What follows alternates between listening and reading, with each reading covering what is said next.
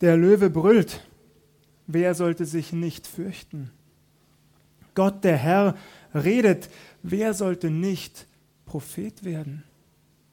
Wie auch immer ich jetzt spontan aufrufen und fragen würde, wo dieser Vers steht, natürlich würde jeder von uns auf der Stelle wissen, um welchen Vers es sich handelt, nicht wahr? Spaß beiseite. Ehrlich gesagt, obwohl ich die Bibel schon das ein oder andere Mal gelesen habe und damit auch diesen Vers, habe ich ihn bis vergangene Woche selbst nicht auf dem Schirm gehabt. Ich habe ihn noch nie bewusst wahrgenommen, geschweige denn intensiver darüber nachgedacht. Es handelt sich um einen Vers im alttestamentlichen Buch des Propheten Amos, Kapitel 3, Vers 8. Der Prophet Amos stellt einen ganz logischen, sehr plausiblen Zusammenhang her. Zunächst einmal sagt er, wenn ein Löwe brüllt, dieses große majestätische Tier, dann erschrecken die Menschen, die das hören, sie fürchten sich. Analog dazu fährt er fort und sagt, wenn Gott der Herr redet, wenn Gott also spricht, wenn er ruft, wenn er beruft, dann sollte ein Mensch eigentlich auf der Stelle antworten und in diesem konkreten Fall zum Propheten werden. Doch trifft das zu? Tatsächlich finden wir in der Bibel einige Beispiele von Männern, die auf der Stelle reagiert haben, als Gott sie berief. Einst fragte Gott, wen soll ich senden? Wer will unser Bote sein? Da meldete sich Jesaja auf der Stelle freiwillig und sagte: Hier bin ich, Herr, sende mich. Auch Paulus sagte sofort und aus tiefem Herzen, ja Herr, ich werde gehen und dein Evangelium zu den Völkern und Nationen tragen vor Könige und Priester und Propheten. Als Paulus dazu berufen wurde, als er erfuhr, dass er auserwählt wurde als Werkzeug Gottes. Allerdings finden wir auch gegenteilige Beispiele. Wir erfahren durchaus auch von Männern, die den Auftrag Gottes, die Berufung Gottes nicht sofort angenommen und akzeptiert haben. Das prominenteste Beispiel ist sicher Mose im Alten Testament. Als Mose dazu berufen wurde und beauftragt, vor den Pharao von Ägypten zu treten, um das auserwählte Volk Israel aus der Sklaverei aus Ägypten zu befreien, da findet Mose etliche Argumente dagegen, wieso er für diesen Auftrag nicht geeignet sei. Ein weiteres Beispiel ist Jona. Jona wird dazu berufen, als Prophet in die große Stadt Ninive zu gehen und dieser Stadt den Untergang anzukündigen. Doch Jona lehnt ab. Und nicht nur das.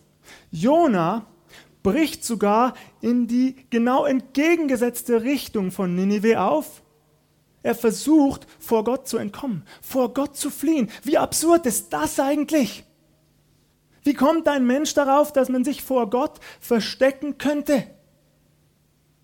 Ehrlich gesagt, selbst meine Kinder finden mich irgendwann, wenn ich zu Hause mit ihnen Verstecken spiele, natürlich erst recht der große, lebendige Gott. Jona versucht es trotzdem. Ein weiteres Beispiel finden wir im Buch des Propheten Jeremia und bei dessen Berufung. In Jeremia 1 ab Vers 4 steht geschrieben, und des Herrn Wort geschah zu mir. Ich kannte dich, ehe ich dich im Mutterleibe bereitete, und sonderte dich aus, ehe du von der Mutter geboren wurdest, und bestellte dich zum Propheten für die Völker. Ich aber sprach, ach Herr, Herr, ich tauge nicht zu predigen, denn ich bin zu jung. Der Herr sprach aber zu mir, Sage nicht, ich bin zu jung, sondern du sollst gehen, wohin ich dich sende, und predigen alles, was ich dir gebiete. Fürchte dich nicht vor ihnen, denn ich bin bei dir und will dich erretten, spricht der Herr. Und der Herr streckte seine Hand aus und rührte meinen Mund an und sprach zu mir, siehe, ich lege meine Worte in deinen Mund. Siehe, ich setze dich heute über Völker und Königreiche, dass du ausreißen und einreißen, zerstören und verderben sollst und bauen und Pflanzen. Auch Jeremia wird unmittelbar von Gott selbst angesprochen und berufen. Die erste Aussage ist wenig überraschend. Ich kannte dich, ehe ich dich im Mutterleibe bereitete. Das galt ja nicht nur damals Jeremia, das gilt auch dir und mir heute. Das gilt im Grunde jedem Menschen auf dieser Welt, jedem Menschen, der jemals gelebt hat und noch leben wird. Gott ist der Schöpfer des Universums, der sichtbaren und der unsichtbaren Dimension. Er kannte jeden von uns lange bevor wir geboren wurden, vermutlich sogar lange bevor diese Welt erschaffen worden ist. Wir alle sind ein Gedanke Gottes.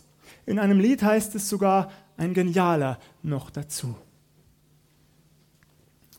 Die nächsten zwei Aussagen haben es dafür in sich und sonderte dich aus, ehe du von der Mutter geboren wurdest und bestellte dich zum Propheten für die Völker. Das Wort aussondern, das hier in der Lutherbibel verwendet wird, könnte man eigentlich übersetzen mit Wein oder Heiligen. Ich heiligte dich, ich weihte dich, noch ehe du geboren worden bist. Und ich habe dich berufen zum Propheten für die Völker lange vor deiner Geburt. Das ist fantastisch, finde ich. Denn das bedeutet, die Berufung des Jeremia zum Propheten des allmächtigen, lebendigen Gottes erfolgt nicht, weil Jeremia so toll ist weil Jeremia so großartig ist, weil er so ein fantastisches Leben gelebt hat, weil er kaum Fehler gemacht hat, kaum gesündigt hat.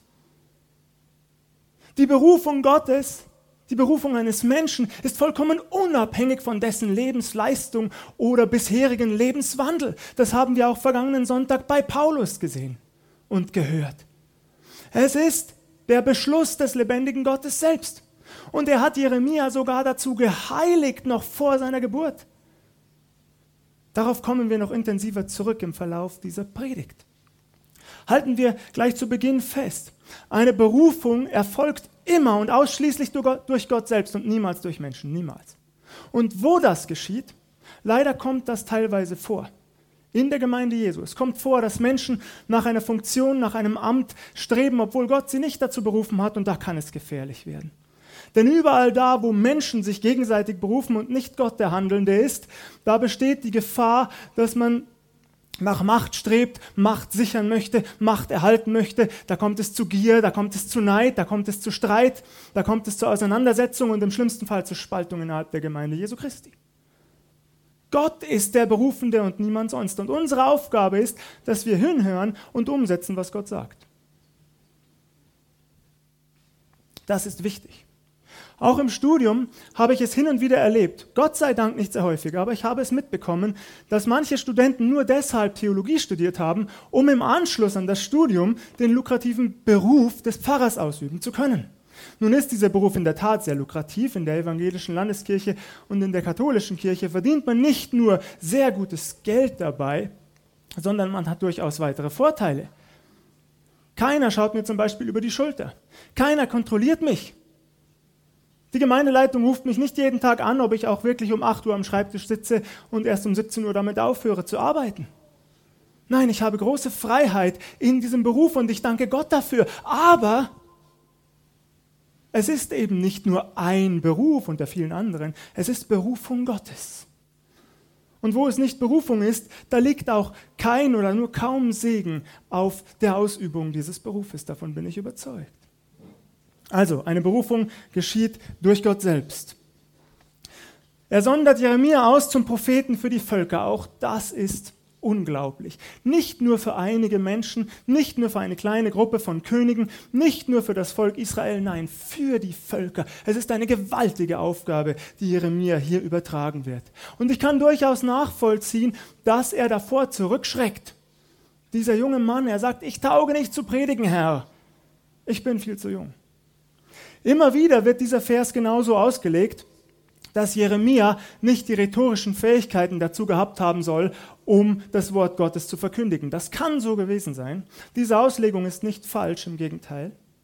Aber es könnte durchaus sein, dass eine andere Deutung zutrifft, wenn man nämlich die Gepflogenheiten der damaligen Zeit mit berücksichtigt. Da hielten sich die jungen Männer nämlich zurück und ließen den Älteren den Vortritt. Ein junger Mann, der ist niemals vorgeprescht zur damaligen Zeit und hat zu allem seinen Senf dazugegeben, sondern er ist bewusst ins zweite Glied getreten und hat gesagt, ich lasse den Älteren den Vortritt. Das war eine Frage des Respekts.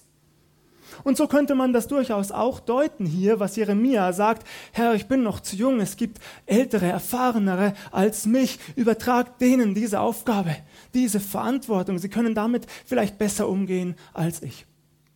So oder so, es spielt am Ende keine Rolle. Denn Jeremia bekommt zu hören, es kommt weder auf dein junges Alter an, noch darauf, was du rhetorisch drauf hast oder nicht. Das ist völlig egal. Denn ich bin der, der dich sendet und ich bin der, der dich ausrüstet. Das heißt, du sollst das predigen, was ich dir gebiete. Du sollst dir gar nicht irgendetwas aus der Nase ziehen oder an den Haaren herbeiziehen. Du sollst nicht deine eigenen Ideen und Gedanken verbreiten oder das, was du glaubst, was die Menschen hören sollten oder müssen oder wollen. Nein, du sollst genau das sagen und zu der Zeit sagen, wenn ich es dir auftrage und nichts anderes. Das ist dein Auftrag. Und deswegen musst du dich auch nicht fürchten, Du kannst gehen, denn ich bin mit dir. Und ich setze dich über Völker und Königreiche. Was für ein Auftrag. Über Völker und Königreiche. Fantastisch.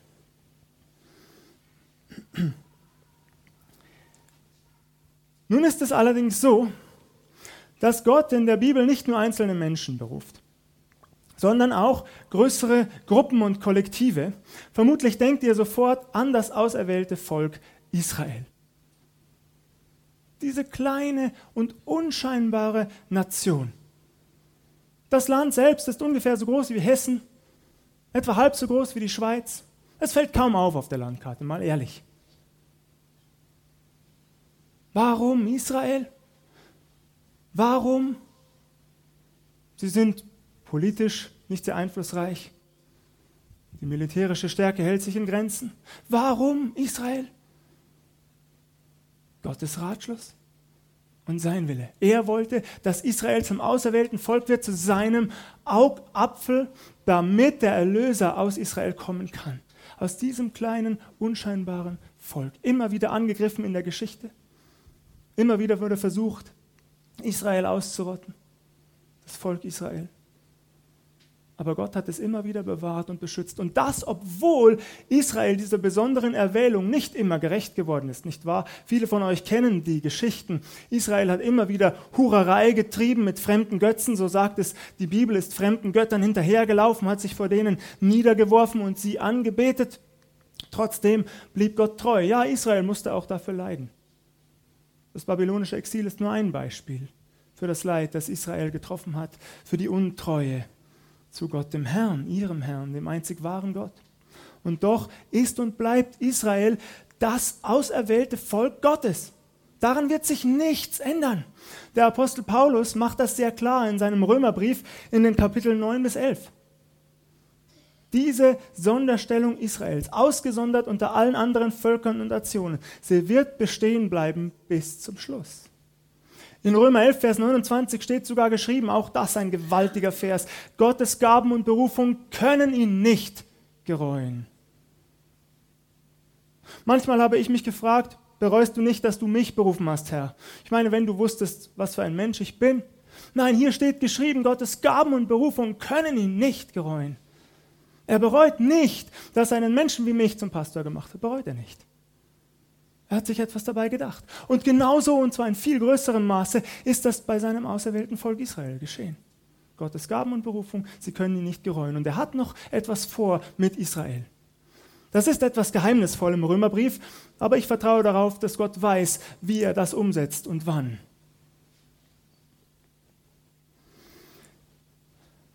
Es bleibt spannend, denn jetzt kommen wir ins Spiel. Es gibt nämlich neben dem Volk Gottes noch eine größere Gruppe, die von Gott berufen ist und zu der gehörst du und ich. Wir gehören zu dieser Gruppe. Ich lese uns dazu einige Verse. Zunächst aus Hebräer 10, Vers 10. Nach diesem Willen sind wir geheiligt ein für allemal durch das Opfer des Leibes Jesu Christi. Du und ich, wir sind geheiligt durch das, was unser Herr Jesus Christus am Kreuz auf Golgatha getan hat. Durch sein Blut, das auf Golgatha geflossen ist, sind wir geheiligt. Ich finde das immer wieder faszinierend, auch wenn ich es im Alltag oft vergesse, ich gestehe euch das. Wenn ich es dann lese und wenn mich der Herr daran erinnert, Auch manchmal ganz plötzlich. Dann bin ich froh und dankbar und glücklich, dass ich geheiligt bin durch das Blut meines Herrn und Erlösers Jesus Christus. Petrus greift das auf.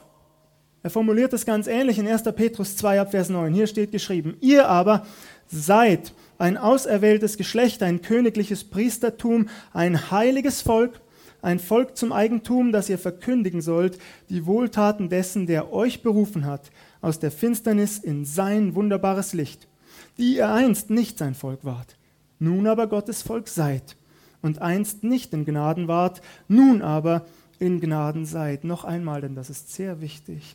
Ihr aber seid ein auserwähltes Geschlecht, ein königliches Priestertum, ein heiliges Volk, ein Volk zum Eigentum, das ihr verkündigen sollt, die Wohltaten dessen, der euch berufen hat, aus der Finsternis in sein wunderbares Licht, die ihr einst nicht sein Volk wart, nun aber Gottes Volk seid und einst nicht in Gnaden wart, nun aber in Gnaden seid. Petrus beruft sich hier auf Stellen des Alten Testamentes. Er vom, schon im Alten Testament, in 2. Mose 19, Vers 6 beispielsweise oder bei Jesaja Kapitel 43 ab Vers 20, finden wir ganz ähnliche Formulierungen, teilweise sogar wörtlich, die von Petrus hier aufgegriffen werden. Damals, zu Zeiten des Alten Bundes, natürlich nur gültig für das auserwählte Volk Israel. Doch Petrus nimmt hier sozusagen eine Erweiterung des Einzugsgebietes vor, denn er sagt, ihr seid ebenfalls ein auserwähltes Geschlecht. Zu Zeiten des Alten Bundes konnte man zum auserwählten Volk Gottes zu Israel nur durch Geburt gehören, ganz logisch, nicht wahr? Jetzt aber, seit Jesus Christus auf der Welt war und am Kreuz auf Golgatha gestorben und auferstanden ist, da zählt deine Geburt im Grunde überhaupt nichts mehr. Jetzt ist nur noch wichtig, glaubst du das? Glaubst du an Jesus Christus? Der Glaube berechtigt dich dazu, zu diesem auserwählten Geschlecht Gottes zu gehören. Zu diesem heiligen Volk. Nicht deine Abstammung. Der Glaube an Jesus allein gibt dir das Recht, hier dazu zu gehören. Und dabei ist wichtig zu beachten, wie Petrus das schreibt. Er, sei, er sagt, ihr seid. Fantastisch, nicht wahr? Ihr seid. Hier steht nicht, ihr werdet es eines fernen Tages irgendwann sein. Hier steht auch nicht, strengt euch an, gebt euer Bestes, strebt danach, heilig zu sein oder zu einem auserwählten Geschlecht zu werden. Nein, hier steht, ihr seid es längst. Und zwar nicht aus euch heraus. Es gibt Menschen, so wie mich, die mit Mathe große Probleme haben. Und gut, die Aufgaben, die meine Tochter in der ersten Klasse lösen muss, die schaffe ich. Aber früher, so ab der fünften Klasse, hatte ich regelmäßig meine Probleme im Gymnasium mit Mathe zurechtzukommen. Und bei mir ging es immer wieder darum, schaffe ich wenigstens die vier, um nicht gefährdet zu sein oder am Ende vielleicht sogar durchzufallen. Französisch war auch so ein Problemfach. Und ich musste mich hinsetzen und lernen. Und das hat mir keine Freude gemacht. Aber es musste ja sein, um möglichst gut zu sein, nicht wahr? Um das Schuljahr möglichst zu schaffen. Und dann musste ich auch Nachhilfe nehmen. Immer wieder einmal, hat auch nicht immer was gebracht. Aber es war nötig, um möglichst gut zu sein. So, um in diesem Beispiel zu bleiben, ich bin längst Mathematikprofessor. Nicht, weil ich so gut bin, nicht, weil ich so viel gelernt habe, sondern weil Gott mich aus Gnaden dazu gemacht hat. Versteht ihr, was das heißt? Ich bin heilig. Ich muss nicht danach streben, heilig zu werden. Ich bin es schon weil Gott es für mich gemacht hat durch seinen Sohn Jesus Christus. Und das heißt, alles, was ich jetzt tue, kann ich ohne Druck tun. Es geht nicht mehr um Werkgerechtigkeit, es geht nicht mehr um Leistung, es geht nicht darum, dass ich noch irgendetwas dazu fügen kann zu dem, was Jesus getan hat. Nein, Jesus sagt in Johannes 19, Vers 30, es ist vollbracht, es ist vollbracht. Jesus sagt nicht, es wird noch vollbracht, wenn ihr genug gute Werke tut, es ist längst vollbracht. Und das, was ich jetzt tue an guten Werken, das tue ich nicht, um heilig zu werden, das tue ich, weil ich heilig bin aus Liebe und Dankbarkeit zu meinem Erlöser. Du auch? Das ist wichtig zu verstehen, ihr Lieben. Wir sind heilig und in diesem Wissen dürfen wir leben. Gott verlangt nicht von uns heilig zu werden, wir sind es längst, nicht aus uns heraus, sondern weil er uns heilig gemacht hat. Gelobt sei Gott dafür. Und hier steht auch, wir sind ein königliches Priestertum. Auch das sehr spannend. Hier geht es also nicht mehr nur um besondere Erwählung und besondere Berufung. Hier spricht Petrus nicht nur zu den Aposteln und Propheten und Hirten und Lehrern und Evangelisten. Nein, hier spricht Petrus zu allen Gläubigen aller Zeiten. Wir sind ein königliches Priestertum, unabhängig davon, wer du bist. Unabhängig davon, wie alt du bist. Ob Mann oder Frau, ob arm oder reich, ob dick oder dünn, ob intelligent oder weniger intelligent, ganz egal, welchen Beruf du ausübst, ob du, ich weiß gar nicht, es gibt so viele Berufe, mir fällt gar keiner ein, Lagerist, Apotheker, Spitzensportler, Architekt, Ingenieur, ich weiß nicht, was auch immer man sein kann. Aber ganz egal, was du bist, eines gilt immer, wenn du Jesus Christus nachfolgst, bist du Teil der königlichen Priesterschaft. Und dann bist du auserwählt, die Wohltaten dessen zu verkündigen der dich herausgerufen hat aus der Finsternis in sein wunderbares Licht. Jesus Christus hat dich und mich herausgerissen aus dem Einflussbereich des Satans, aus der Finsternis, aus der tiefsten Dunkelheit, die man sich nur vorstellen kann, und versetzt in sein wunderbares Licht, das er selber ist. Jesus Christus spricht, ich bin das Licht der Welt. Ich bin das Licht der Welt. Und wir dürfen in diesem Licht leben durch ihn und seine Wohltaten verkündigen. Das heißt, seine Wunder, seine Macht, seine Größe, seine Majestät, seine Pracht, seine Herrlichkeit. Das dürfen wir verkündigen, damit noch viele andere Menschen aus der Dunkelheit und Finsternis herausgerissen werden können in sein wunderbares Licht. Jesus sagt ja auch von uns, ihr seid das Licht der Welt, nicht wahr? Aber auch das dürfen wir nicht missverstehen. Wir sind das Licht der Welt nicht, weil wir so toll sind sondern wir sind das Licht der Welt, weil Jesus Christus, das Licht der Welt, in uns lebt und durch uns leuchtet. Ganz ähnlich wie der Mond nur deshalb scheint oder leuchtet, weil die Sonne ihn anscheint, das wisst ihr hoffentlich. Der ist es auch mit uns, dass wir nur deshalb leuchten, weil Jesus Christus durch uns scheint. Und so können wir zu Wegweisern werden in der Dunkelheit. Willst du das? Will ich das? Hier bin ich, Herr, sende mich. Friedrich Nietzsche, der Philosoph, hat einmal gesagt, ich würde so gerne an den Erlöser glauben, würden die Christen nur etwas erlöster aussehen. Schade, denn ich glaube, er hat so recht. Ehrlich gesagt, ich halte nicht sehr viel von Nietzsche. Aber ich glaube, in diesem Fall, da hat er recht. Wie viele Menschen da draußen würden Nietzsche auf der Stelle zustimmen? Ich würde so gern glauben. Und ich wünschte mir, die Erlösten würden auch wirklich so aussehen. Spürt man uns das an? Ich meine, hier geht es nicht darum, dass wir uns jeden Tag abmühen müssen zu lächeln und ein Grinsen aufsetzen. Das ist doch gar nicht gemeint. Das ist anstrengend, das muss ich auch manchmal. Aber darum geht es gar nicht. Wir dürfen auch mal traurig sein. Wir dürfen auch mal weinen. Wir dürfen auch mal klagen, wenn es uns nicht gut geht. Es geht ja gar nicht darum, uns zu verstellen. Aber es geht darum, dass wir diese Gewissheit, die wir haben durch unseren Herrn und Erlöser Jesus Christus, auch wirklich nach außen tragen. Dass die Menschen das spüren, ja, der lebt anders als wir, weil er eine begründete Hoffnung hat auf viel mehr als dieses Leben. Spüren die Menschen das? Spürt man uns an, diese Lebensfreude und diese Kraft und Vitalität? Die Jesus uns schenken will? Wie gesagt, noch einmal, nicht immer, nicht aufgesetzt, aber doch so, dass wir einen Unterschied machen als Wegweiser Gottes in dieser Welt. Spürt man das bei uns? Sehen die Menschen, dass wir erlöst sind? Dass wir immer wieder unseren Blick erheben in der Gewissheit, Jesus Christus kommt? Ich meine, das ist es doch, worauf wir warten, oder? Wonach wir uns sehnen. Und so dürfen wir auch leben, mutig und kraftvoll und kühn weil Jesus da ist und Jesus wiederkommt. Und wenn uns die Menschen das nicht abspüren, nun, wer kann ihnen verübeln, dass sie keine Lust mehr haben auf Kirche oder immer weniger Lust auf Gemeinschaft? Wenn am Ende nichts für sie dabei herauskommt, sich nichts ändert für sie? Aber wenn wir, so wie die Bibel es sagt, herausgerissen worden sind aus der Dunkelheit und hineinversetzt in das Licht Jesu Christi, dann bitte lassen wir uns auch jeden Tag von seinem Geist mehr und mehr verändern, dass man uns das abspürt. Ich gestehe euch etwas. Die letzten Wochen waren für mich sehr anstrengend und man hat mir dabei nicht immer abgespürt, dass ich erlöst bin. Ich war bei vielen Ärzten, hatte einige gesundheitliche Probleme. Die meisten sagen, es sei Stress. Das ist jetzt ein anderes Thema, spielt keine Rolle. Am Donnerstag war ich noch einmal beim Arzt. Der kam ungefähr auf selbe Ergebnis. Und dann war ich im Auto gesessen. Und auf einmal, da liefen mir die Tränen nur so übers Gesicht.